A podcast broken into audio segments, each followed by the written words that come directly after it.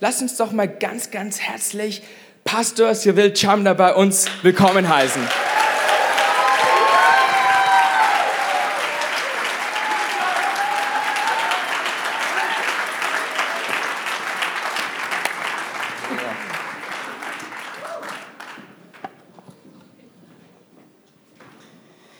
Danke für den tollen Empfang hier. Ihr seid klasse, Leute. Ich fühle mich so wohl bei euch. Ich bin Pastor im Odenwald, das ist im Süden von Hessen. Und ganz liebe Grüße von meiner Frau Andrea und von meiner Tochter Lea. Und wir erwarten unser zweites Kind im Sommer. Wir freuen uns total drauf. Ja, ich bin sehr, sehr glücklich hier zu sein, so viele junge Menschen zu sehen, die unterwegs sind mit Jesus. Halleluja. Es gibt nichts Besseres, als Jesus Christus nachzufolgen. Er ist das Beste für uns. Er ist das Beste, was wir tun können. Wisst ihr, es gibt ja viele Berufe und es gibt Leute, die ihre Berufe ausüben. Es gibt Leute, die gut sind in ihren Berufen. Es gibt zum Beispiel gute Ärzte. Es gibt aber auch Ärzte mit Leidenschaft und das macht einen Unterschied. Ich bin Fußballfan und es gibt auch gute Fußballer, die Millionen verdienen. Es gibt aber auch Fußballer, die leidenschaftlich spielen und das ist toll, wenn man sie so zuschaut, wenn sie spielen. Das macht einfach Spaß. Es gibt aber auch, ich komme auch aus dem Land, es gibt auch Bäcker, die backen mit Leidenschaft und die verkaufen auch mit Leidenschaft. So einen haben wir bei uns in Brenzbach und alle gehen zu ihm. Ich weiß nicht, ob sein Brot wirklich besser schmeckt als alle andere, aber der macht es einfach mit Leidenschaft. Leidenschaft ist, macht manchmal den Unterschied. Und heute ist mein Thema Leidenschaft in der Beziehung, Leidenschaft in der Ehe, aber auch Leidenschaft in der Beziehung mit unserem lebendigen Gott. Amen. Komm, lass uns mal gemeinsam in das Neue Testament gehen. Wir lesen Matthäus Kapitel 6, Vers 19 bis 21.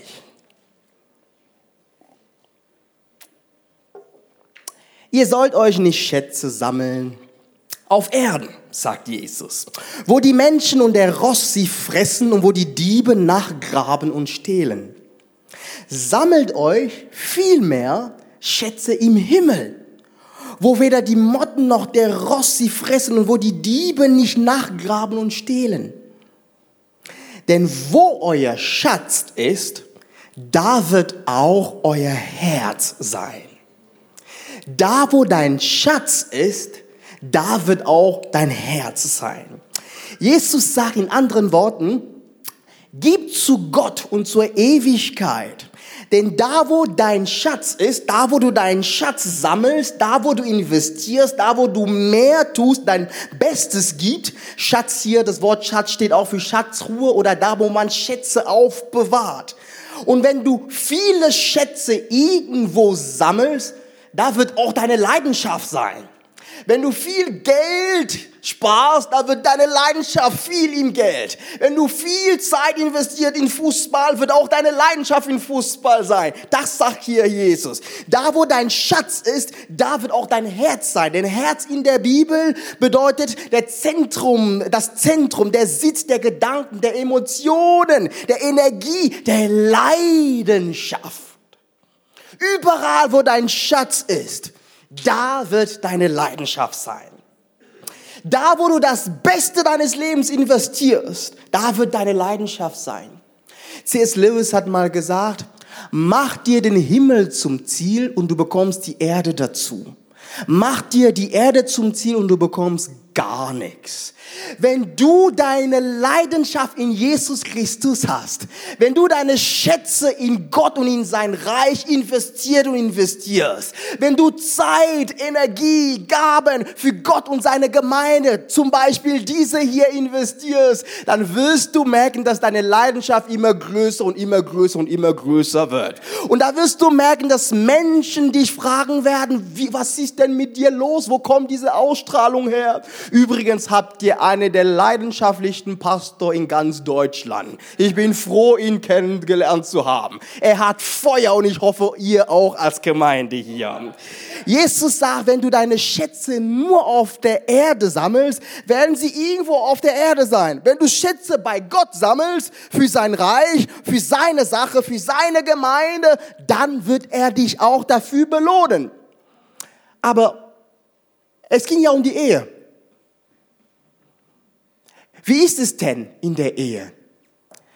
Können wir das auch, das, da auch dasselbe Prinzip anwenden? Ja. In der Ehe ist es so, wenn du Schätze in deine Ehe sammelst, das heißt bewusst Sachen in deine Ehe investierst oder in deine Beziehung, wirst du merken, dass deine Leidenschaft für deine Ehe immer heißer wird. Genauso auch in der Beziehung mit Gott selbst. Wenn wir Zeit mit ihm investieren, da werden wir merken, unsere Leidenschaft wird immer größer. Übrigens reden wir mal über die Ehe. Die Stiftungsurkunde der Ehe steht auf dem zweiten Blatt der Bibel, der Heiligen Schrift. Dort heißt es, ein Mann wird Vater und Mutter verlassen und an seine Frau hangen und sie werden sein ein Fleisch. Das Band der Ehe ist stärker als alle Bande des Blutes, sogar stärker als das Band, das Eltern und Kinder verbindet. Gott liebt die Ehe, er hat selbst die Ehe gemacht. Was Gott zusammengeführt hat, heißt es in der Bibel, soll der Mensch nicht trennen. Gott ist leidenschaftlich, wenn es um die Ehe geht. Bitte für alle, die noch nicht verheiratet sind und die vorhaben zu heiraten, das ist eine sehr gute Nachricht. Es ist gut so. Gott ist leidenschaftlich, wenn es um Ehe geht. Es ist eine richtige Entscheidung zu heiraten. Gott möchte aber, wenn wir an Ehe denken, dass wir die Ehe genauso machen, wie er sich das vorstellt. Leidenschaft übrigens in der Ehe bringt auch Zufriedenheit. Ich habe gelesen, eine Untersuchung über Zufriedenheit in der Ehe besagt, dass die besten Jahre in der Ehe die ersten sind. Wer ist überrascht? Und warum? Weil die Kinder noch nicht da sind. Kinder sind zwar toll, aber es heißt, wenn die Kinder kommen, hat man wenig Zeit miteinander und die, die Zufriedenheit sinkt. Das ist normal und das hat man jetzt wissenschaftlich auch nach, bewiesen. Das ist aber interessant. Gott hatte sich aber nicht die Ehe so gedacht, dass sie immer schlechter wird, je mehr die Zeit vergeht. So kenne ich Gott doch gar nicht. Ganz im Gegenteil. Der Gott, den ich kenne, bei ihm geht es immer besser und es wird immer besser. Von Herrlichkeit zu Herrlichkeit heißt es in der Bibel. Also wenn du hier verheiratet bist, dann sage ich dir eins, Gott möchte, dass es in deiner Ehe immer besser wird im Laufe der Jahre. Selbst wenn die Kinder da sind, selbst wenn die Kinder vor dem vom Haus gehen. Die Ehe, die Leidenschaft für die Ehe können wir bei Gott immer wieder schöpfen.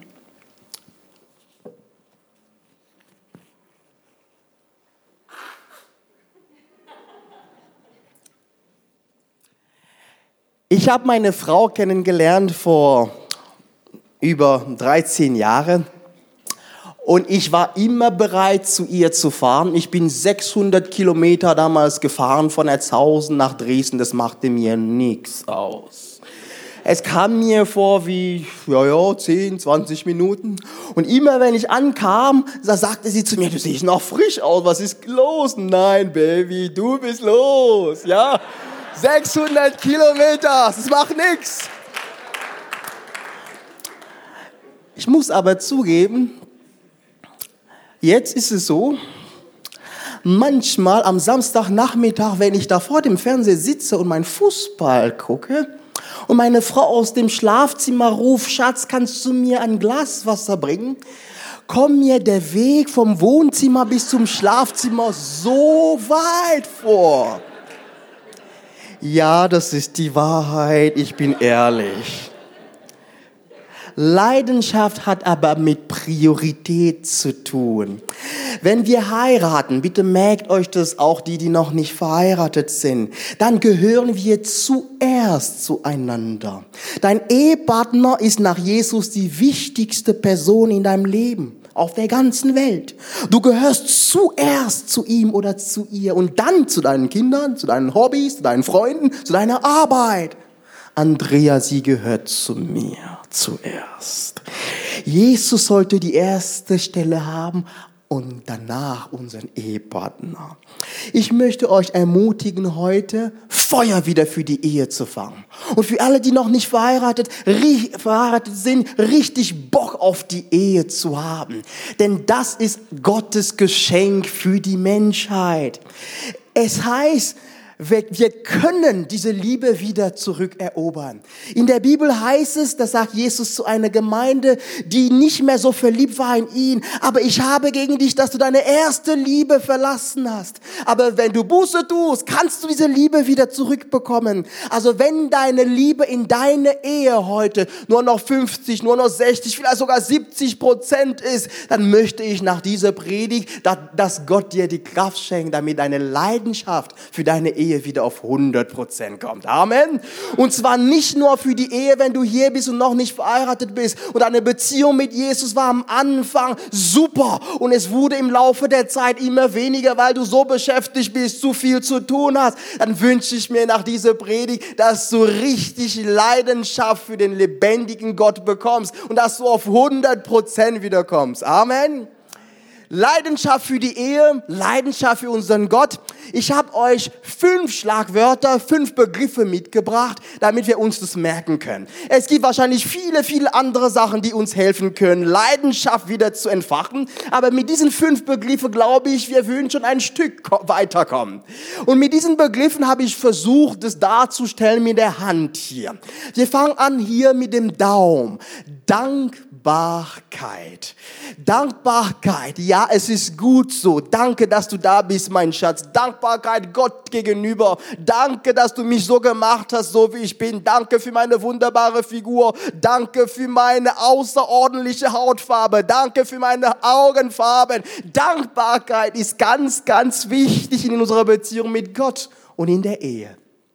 Und Nummer zwei, Kommunikation. Und der Zeigefinger ist nicht da, um auf die Leute zu zeigen, sondern um konkret zu sein, Themen anzusprechen und in der Kommunikation manchmal auch so zu machen.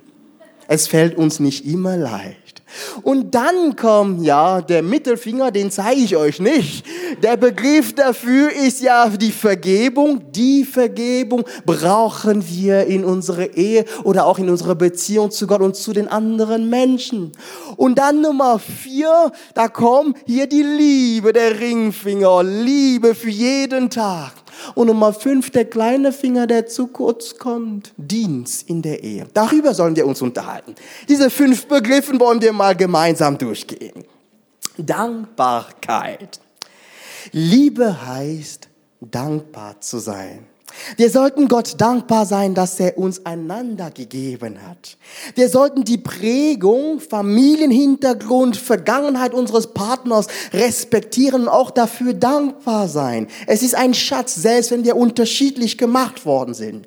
Wir sollten unserem Partner dankbar sein und unsere Dankbarkeit zeigen. Danke, Schatz, dass du da bist. Danke, lieber Herr Jesus, für so eine tolle Gemeinde. Ihr Lieben, es gibt viele Menschen auf der ganzen Welt, die sich danach sehnen, sehnen, einen Gottesdienst in Freiheit zu besuchen wie hier. Und es gibt viele Menschen, die sich danach sehen, einen Partner zu haben. Wir sollten dankbar sein, dass wir einen haben und diese Dankbarkeit ausdrücken. Dankeschön. Wer einen Partner für selbstverständlich erachtet, wird ihn wahrscheinlich früh oder später verlieren. Undankbar sein ist Anfang vom Ende in einer Beziehung. Sag deinem Partner, dass du dankbar bist. Sag Gott, wenn du hier noch nicht verheiratet bist, danke, danke für all das, was du in meinem Leben tust. Du bist wunderbar gemacht, sagt es Gott, bitte. Ich kenne das bei meiner Tochter am Weihnachten, wenn sie Geschenke bekommt. Es ist alles schön und gut, ein Geschenk nach dem anderen. Es gibt keine Zeit, um Danke zu sagen. Papa, wo ist das nächste? Manchmal sind wir genauso. Dankbar sein ist wichtig für die Ehe. Wer sich selbst annehmen kann, kann auch besser Danke sagen. Das ist wichtig. Selber dankbar zu sein Gott gegenüber. Wenn wir lernen, dankbar zu sein Gott gegenüber, können wir auch Dankbarkeit ausdrücken zu unseren Partner und Freunden. 1926, zur Zeit der Wirtschaftskrise, da lebte im Westen Texas ein Mann namens Yates. Er hatte eine Schafherde und trieb sie über sein weites Land über und hatte große Schwierigkeiten damit, genug Geld zu verdienen für seine Familie. Irgendwann hat er große Schulden und kontaktierte zufällig eine Ölfirma. Auf jetzt Grund konnte man kurze Zeit später 80.000 Barrel Öl fördern. Er war von heute auf morgen Milliardär. Die Frage ist nur, ab wann war der denn so reich? Schon immer gewesen oder ab dem Tag, als er erfahren hat, dass er viel Geld hat? Und meine These, er war schon immer reich gewesen. Du bist immer reich geschenkt. Du weißt es noch nicht, was für Schätze in dir liegen. Du bist wertvoll gemacht. Gott hat in dir so viel Gaben geschenkt und deinen Partner auch. Wenn du lernst, deinen Partner zu schätzen, wenn du lernst, dich selbst zu schätzen, die Gaben, die dir Gott geschenkt hast, wenn du mit Dankbarkeit kommst, da wirst du merken, wie reich beschenkt du bist kommunizieren. Viele Schwierigkeiten lassen sich mit guter Kommunikation lösen. Liebe heißt kommunizieren. Eine Beziehung kann nur funktionieren, wenn man immer wieder bereit ist, miteinander zu kommunizieren, gute Gedanken übereinander zu haben und einander zu vergeben, miteinander zu sprechen und nicht übereinander. Wie ist es denn bei uns? Wir können uns unterhalten in der Ehe über unterschiedliche Musikstile, über unterschiedliche Filmstile. Es ist wichtig, wenn man sich unterhält. Es ist ein Fehler, wenn wir in einer Beziehung immer vergessen zu kommunizieren. In der Bibel heißt es in Amos Kapitel 3, Vers 3, können etwa zwei miteinander wandern, sie seien denn einig untereinander? Wenn wir sagen, wir gehen miteinander, dann müssen wir kommunizieren können. Ich habe gehört, es gibt drei Ebenen der Kommunikation. Es gibt das, was man die proaktive Ebene nennt. Das heißt, bevor Sachen kommen in der Ehe oder in einer Beziehung, eine Freundschaft, da redet man darüber. Ich begleite viele Leute, die heiraten wollen. Dann frage ich immer, wo wollt ihr denn hin? Was habt ihr für eine Vision? Und es ist gut, wenn man sich unterhält vorher. Wie viele Kinder wollen wir haben? Wollen wir ein Haus haben? Was wollen wir denn tun? Wollen wir die Mission? Wollen wir in Deutschland? Das ist sehr wichtig für alle, die noch nicht verheiratet sind. Bitte merkt euch das, sich proaktiv zu unterhalten. Leider ist es so, dass wir eher immer auf die zweite Ebene kommunizieren. Das ist die reaktive Kommunikation, die Ebene. Wenn Sachen schon passiert sind, wir haben ein Problem, letztes Mal hast du mich angemeckert, du hast mich schön nicht so gut angeschaut und so und jetzt muss man reagieren, der muss darüber reden. Sehr oft geschieht Kommunikation nur auf diese Ebene. Wir sollten aber proaktiv mehr kommunizieren. Es gibt aber eine dritte Ebene und das ist dann die radioaktive aktive Ebene. Das ist dann die Ebene, die ganz gefährlich ist, ja. Also jeder weiß in der Familie, dass irgendwas los ist, aber keiner redet darüber. Wer kennt solche Situationen? Es gibt ein Elefant im Haus, aber jeder schweigt ganz gekonnt. Man redet nicht darüber. Nein, nein, nein, das ist, das ist Tabuthema. In meiner Familie war es ähnlich. Mein Vater hat einen Bruder verloren und den habe ich noch kennengelernt, als ich klein war. Und als ich immer wieder fragte, wo ist der Onkel so und so, der war an Krebs gestorben und das war ein Schock für die Familie und es wurde zum Tabuthema. Über die Vergangenheit hat man nicht mehr gesprochen. Die Bilder von früher wollte man nicht mehr angucken, weil er da auf dem Bild war. Und das war schade, dass man sich nicht darüber unterhalten konnte.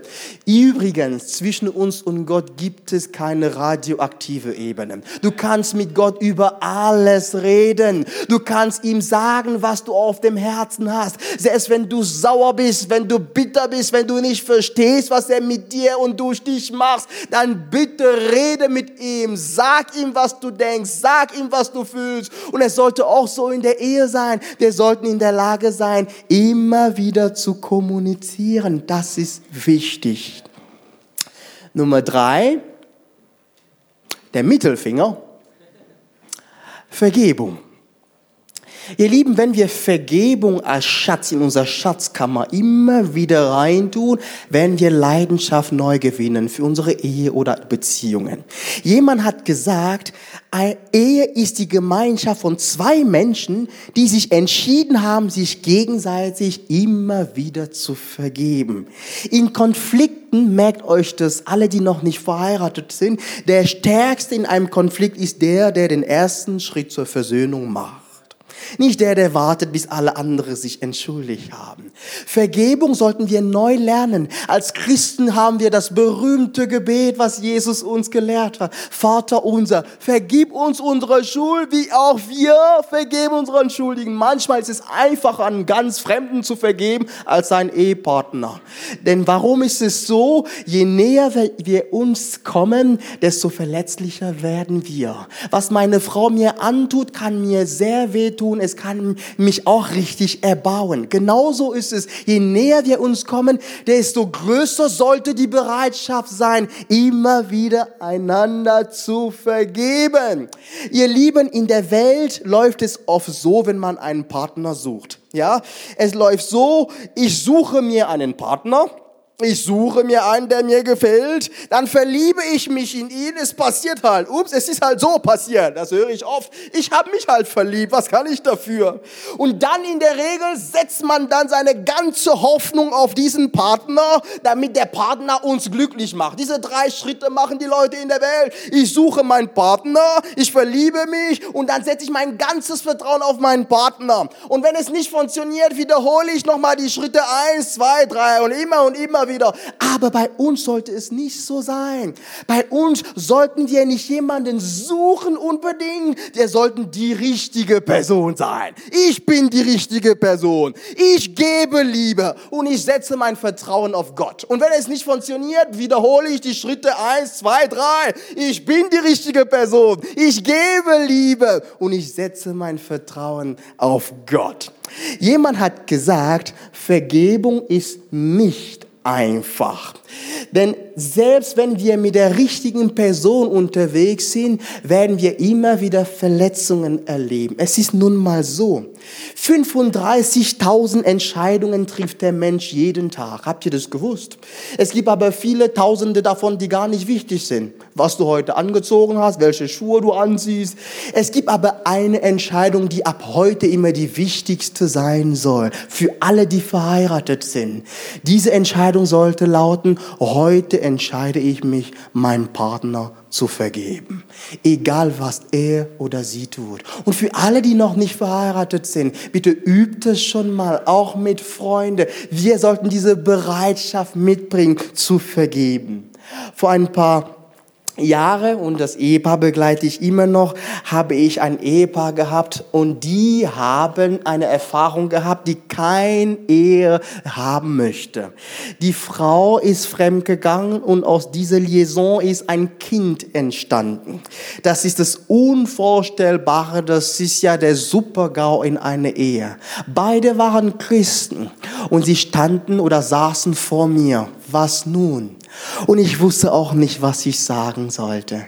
Ich habe ihnen nur gesagt, eins weiß ich, es gibt nichts, was bei Gott unmöglich ist. Ein weiß ich, wir dienen einem Gott, der immer bereit ist zu vergeben. Und es war schwer, sie haben Hilfe gesucht, sie sind durch Therapien gegangen, aber am Ende kam das Ende unerwartet. Der Mann hat einen Brief für seine Frau geschrieben und schrieb, ich vergebe dir. Ich liebe dich. Lassen wir das hinter uns. Wir treffen uns morgen dort und dort. Und an dem Ort, wo sie sich getroffen haben, hat er ein weißes Kleid mitgebracht und gesagt, wir fahren von vorne an. Es ist mir egal, was passiert ist. Ab jetzt gilt es für mich, als hättest du noch nie Falsches gemacht. Das ist nach unserem Gott. Gott ist ein Gott, der bereit ist zu vergeben. Und wer sagt, er ist ein Kind Gottes, sollte auch Vergebung lernen. Sollte Gott uns so behandeln, wie wir an ihm schuldig geworden sind, wäre keiner von uns hier. Aber weil Jesus Christus am Kreuz bereit war, zu sagen, oh Vater, vergibt ihnen, denn sie wissen nicht, was sie tun. Nur weil er diese Worte ausgesprochen hat, deswegen bist bist du hier, deswegen bin ich hier. Vergebung ist wichtig für die Ehe. Es tut weh, es ist hart, es gehört aber dazu. Nummer vier, die Liebe. Liebe brauchen wir, um die Leidenschaft immer wieder zu entfachen. Liebe, Liebe, Liebe, über Liebe wurde so viel geschrieben. Aber die Liebe, worüber ich reden möchte heute, ist die heute Liebe. Jeden Tag die Entscheidung zu treffen, sich neu zu verlieben. Jeden Tag Liebesbeweise zu zeigen.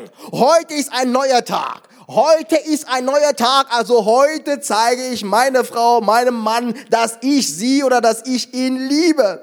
Heute denken wir so oft in Punktesystem und so habe ich auch oft gedacht und ich bin dann aufgewacht über die Realität. Ich dachte, wenn ich meine Frau irgendwo mal einlade, wir waren schön essen, es war schön romantisch und ich habe ihr eine super Massage gegeben, danach kann ich drei Tage ausruhen und nichts tun. Nein, falscher Einsatz. Das, was du gestern getan hast, das zählt nicht mehr. Die Liebe lebt von heute. Das habe ich erfahren müssen. Und genauso ist es auch, auch für unsere Beziehung mit Gott. Ich treffe so viele Christen, die mir erzählen, weißt du, was ich vor drei Jahren gemacht habe? Boah, da habe ich evangelisiert, ich habe Leute in die Gemeinde. Und was ist mit heute? Die Liebe lebt von heute. Gott möchte das, was du heute für ihn tust. Und viele sagen, ich war mal auf dem Missionsfeld in Amerika, in Afrika. Und was ist mit hier und jetzt und? Deutschland. Liebe lebt von heute. Sei bereit, immer wieder an jedem neuen Tag deine Liebe zu zeigen. Die Liebe zu zeigen, zu sagen, ja, ich liebe dich. Ja, ich liebe dich. Diese Worte möchte jeder hören.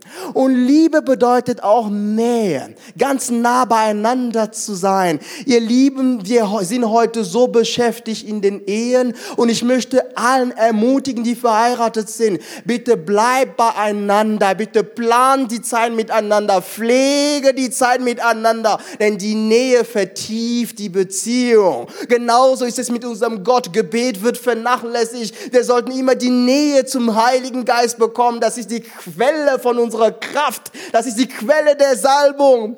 Ich habe von einem Ehepaar gehört. Ich habe euch ein Bild mitgebracht das Ehepaar aus Kanada, Wolf und Anita Gottschalk. Ein herzzerreißendes Foto geht um die Welt. Ein älterer Mann mit weißen Haare und grauen Jogginganzug sitzt gekrümmt in seinem Rollstuhl.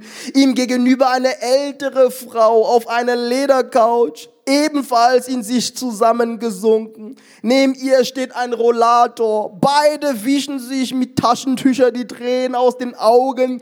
Die beide sind ein Paar seit 62 Jahren verheiratet. Und sie müssen sich trennen. Unfreiwillig. Der Grund? Kein Platz für beide in einem Pflegeheim. Die Behörden hatten ja langsam gearbeitet, es gab nur für den Mann Platz und die Frau sollte ein paar Wochen später kommen und die Enkelin hat das Foto geschossen und die sind untrennbar. Die Liebe und diese Nähe, das gefällt mir, ihr Lieben. Nähe Gottes bedeutet Geborgenheit. Er hat uns gezeigt, wie nah er uns ist. Die Nähe Gottes bedeutet seine Gegenwart, seinen Schutz. Weißt du, dass Gott ganz, ganz nah bei dir ist? Er zeigt dir deine Liebe, indem er dich nie verlässt, heißt es in der Bibel. Genauso ist es in der Ehe. Mach Gott ein Teil deiner Ehe und sei bitte nah beieinander und er wird immer das Fundament sein und die Leidenschaft wird immer und immer und immer wieder kommen. Liebe brauchen wir. Und der kleine Finger, die sind ja schon langsam da, da geht es um den Dienst. Gut, wenn wir diesen, diese, dieses Wort hören, ich merke, dass viele zittern innerlich. Was hat denn Dienst mit Liebe und Beziehung zu tun? Habe ich auch gedacht. Ich habe es wirklich gedacht.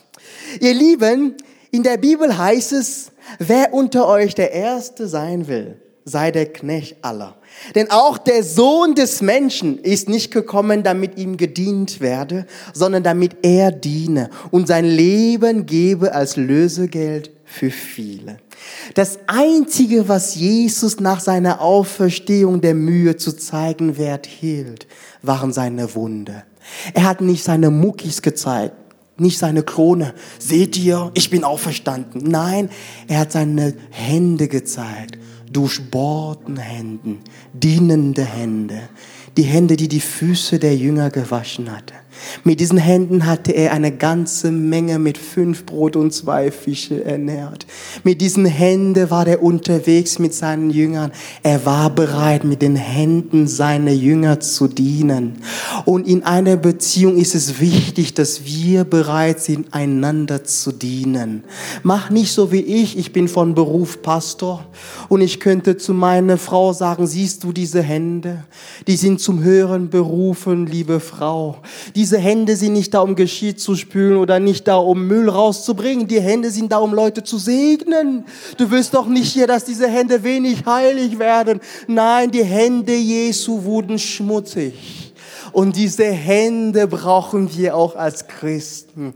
Wenn wir das Christentum in einem Wort zusammenfassen, dann wäre das Wort Dienst. Im Laufe der Jahrhunderte waren es die Christen, die bereit waren, dahin zu gehen, wo es Leprakranke gab, da wo es Armen gab. Und sie haben die Liebe Jesu gezeigt, indem sie gedient haben.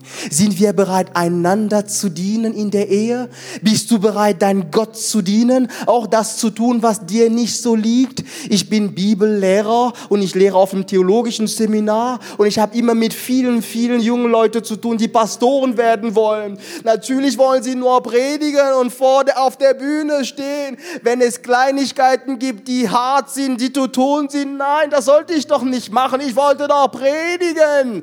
Und in der Ehe denken die auch manchmal so, wir lassen uns gern dienen. Nein, lass uns diejenigen sein, die dem Partner dienen. Lass uns heute heute die Entscheidung treffen für alle, die noch nicht verheiratet sind, Gott zu dienen von ganzem Herzen. Es fängt an, hier in dieser Gemeinde die kleinen Arbeiten zu verrichten. Es fängt an, hier mit jemandem zu beten. Es fängt an, hier Sachen zu transportieren. Wir brauchen Leute, die so wie Jesus bereit sind zu dienen. In seinem Sinne ist es. Ich möchte zum Schluss kommen und eine Geschichte erzählen die Gottes grenzenlose Liebe viel mehr darstellt. Ein Mann hatte sich bei dem Versuch, seine Eltern aus einem brennenden Haus zu retten, schwere Verletzungen zugezogen. Doch seine Anstrengungen waren umsonst gewesen. Er hatte es nicht geschafft, bis zu ihnen vorzudringen. Und so kamen sie im Feuer ums Leben. Bei seinem Rettungsversuch verbrannte sein Gesicht und wurde entstellt. Fälschlicherweise interpretierte er seine Schmerzen als Strafe Gottes, so wie wir auch oft. Das stimmt aber nicht, glaubt diese Lüge nicht. Niemand durfte ihn sehen, noch nicht einmal seine Frau. In ihrer Verzweiflung suchte die Frau Dr. Malz auf einen Plast, das, der war ein plastischer Chirurg. Und dieser beruhigte sie. Ich kann sein Gesicht wiederherstellen. Aber die Frau zeigte sich wenig begeistert. Ihr Mann hatte schon wiederholt jede Hilfe abgelehnt. Sie wusste, er würde es auch dieses Mal tun. Warum war sie dann gekommen? Ich möchte, dass Sie mein Gesicht entstellen, damit ich so bin wie er. Wenn ich seinen Schmerz teile, lässt er mich vielleicht wieder in sein Leben. Doch damals war gestützt. Er weigerte sich natürlich, ihrem Wunsch nachzukommen. Aber die Liebe dieser Frau rührte ihn so sehr, dass er sie begleitete, um mit ihrem Mann zu reden. Er klopfte an die Schlafzimmertür. Ich bin Arzt für plastische Chirurgie. Und Sie sollen wissen, dass ich Ihr Gesicht wiederherstellen kann. Es kam keine Antwort. Kommen Sie doch bitte heraus. Nix rührte sich. Doch der Malz sprach wieder durch die Tür und erzählte dem Mann vom Vorschlag seiner Frau. Sie möchte, dass ich ihr Gesicht entstelle, damit es so aussieht wie das ihre. Sie hofft, dass sie auf diese Weise wieder an ihrem Leben teilhaben kann. So sehr liebt ihre Frau sie. Einen Augenblick lang war es still. Dann, unendlich langsam, begann sich der Türknopf zu drehen. Jesus wurde entstellt. Er vergoss sein Blut. Er wurde von Gott verlassen, an deiner und an meiner Stelle. Seine Liebe ist leidenschaftlich groß gewesen. Und diese Liebe ist aktueller denn je. Er liebt dich immer noch, so wie du bist. Die Frage ist ja nur, sagst du ja zu dieser Liebe? Ich möchte jetzt für alle beten in diesem Raum, die verheiratet sind, wo die verlobt sind oder in einer Beziehung sind. Und für alle, die Leidenschaft wieder neu entdecken wollen in ihrer Ehe. Ich möchte dich ermutigen, da wo du bist, deine linke Hand zu nehmen und die Finger anzuschauen und zu gucken, wo habe ich jetzt Nachholbedarf? Ist es im Punkt Dankbarkeit, Kommunikation, Vergebung, tägliche Liebe oder Dienst? Für manche wird es die ganze Hand sein. Tu es einfach mal halten. Und Jesus Christus wird dir dabei helfen. Lass uns beten. Herr Jesus, ich danke dir für alle, die in diesem Raum verheiratet sind für alle, die verlobt sind. Oh, ich bete, dass du mit deiner grenzenlosen Liebe kommst und dass du neue Leidenschaft schenkst. Du siehst ja die Baustellen in den Beziehungen. Du bist der Einzige, der Beziehungen wiederherstellen kann. Du bist der Einzige, der Frische in die Beziehungen reinbringen kann. Du bist der Einzige, der Vergebung schenken kann. Du bist der Einzige, der neue Leidenschaft schenken kann. Und du möchtest, dass die Ehen in dieser Gemeinde eine Werbung werden für den lebendigen Gott, der die Ehe gestiftet hat. Vater, ich bete, dass du wirkst in den Ehen im Namen Jesu. Dass jeder, der zu dir kommt und seine Sünde bekennt, seine Schwäche bekennt, erleben kann, dass du lebendig bist, dass du neue Kraft schenkst, neue Leidenschaft. Amen. Und jetzt möchte ich die ganz, ganz große Frage stellen. Wir können über Liebe reden, wie wir wollen. Ich kann euch Jesu Christi am Kreuz darstellen, wie ich will. Weißt du, wärst du der einzige Mensch auf der Welt, dann wäre Jesus für dich gekommen. Seine Liebe ist grenzenlos. Er hat alles für dich gegeben. Er hat gelitten am Kreuz, sein Blut vergossen und er wollte dir seine Liebe zeigen. Und wie wertvoll ist eine Liebe, die keine Ja als Antwort bekommt. Ich möchte heute fragen, wer ist hier und sagt, ich möchte Ja zu Jesus sagen. Ich bin bereit, ihm nachzufolgen. Ich bin bereit, sein Jünger zu sein. Ich möchte ganze Sache mit Jesus machen. Wenn er bereit war für mich das zu tun, dann bin ich auch bereit, ihm nachzufolgen. Lass uns die Augen schließen, wenn du hier bist und sagst, ich möchte Jesus Christus folgen. Ich möchte ihm sagen, ich habe ihn auch lieb. Ich sage ja zu seiner Liebe. Dann hebe bitte deine Hand da, wo du bist. Lass uns die Augen schließen. Dankeschön. Dankeschön. Sag ja zu dieser tiefe und grenzenlosen Liebe. Danke vielmals. Danke vielmals. Heute ist der neue Tag für dich. Heute ist der neue Tag für dich, zu Jesus zu sagen, ja, das tatst du für mich. Ich bin auch bereit, ja zu dir zu sagen, ich möchte dein Kind werden. Lass uns alle gemeinsam beten mit denjenigen, die, die, die ihre Hand gehoben haben. Vater im Himmel, ich danke dir, dass du mich liebst. Ich komme zu dir, so wie ich bin. Ich sage Ja zu dir bitte vergib mir meine Sünde. Ich möchte dein Kind sein. Danke, dass du mich angenommen hast. Amen.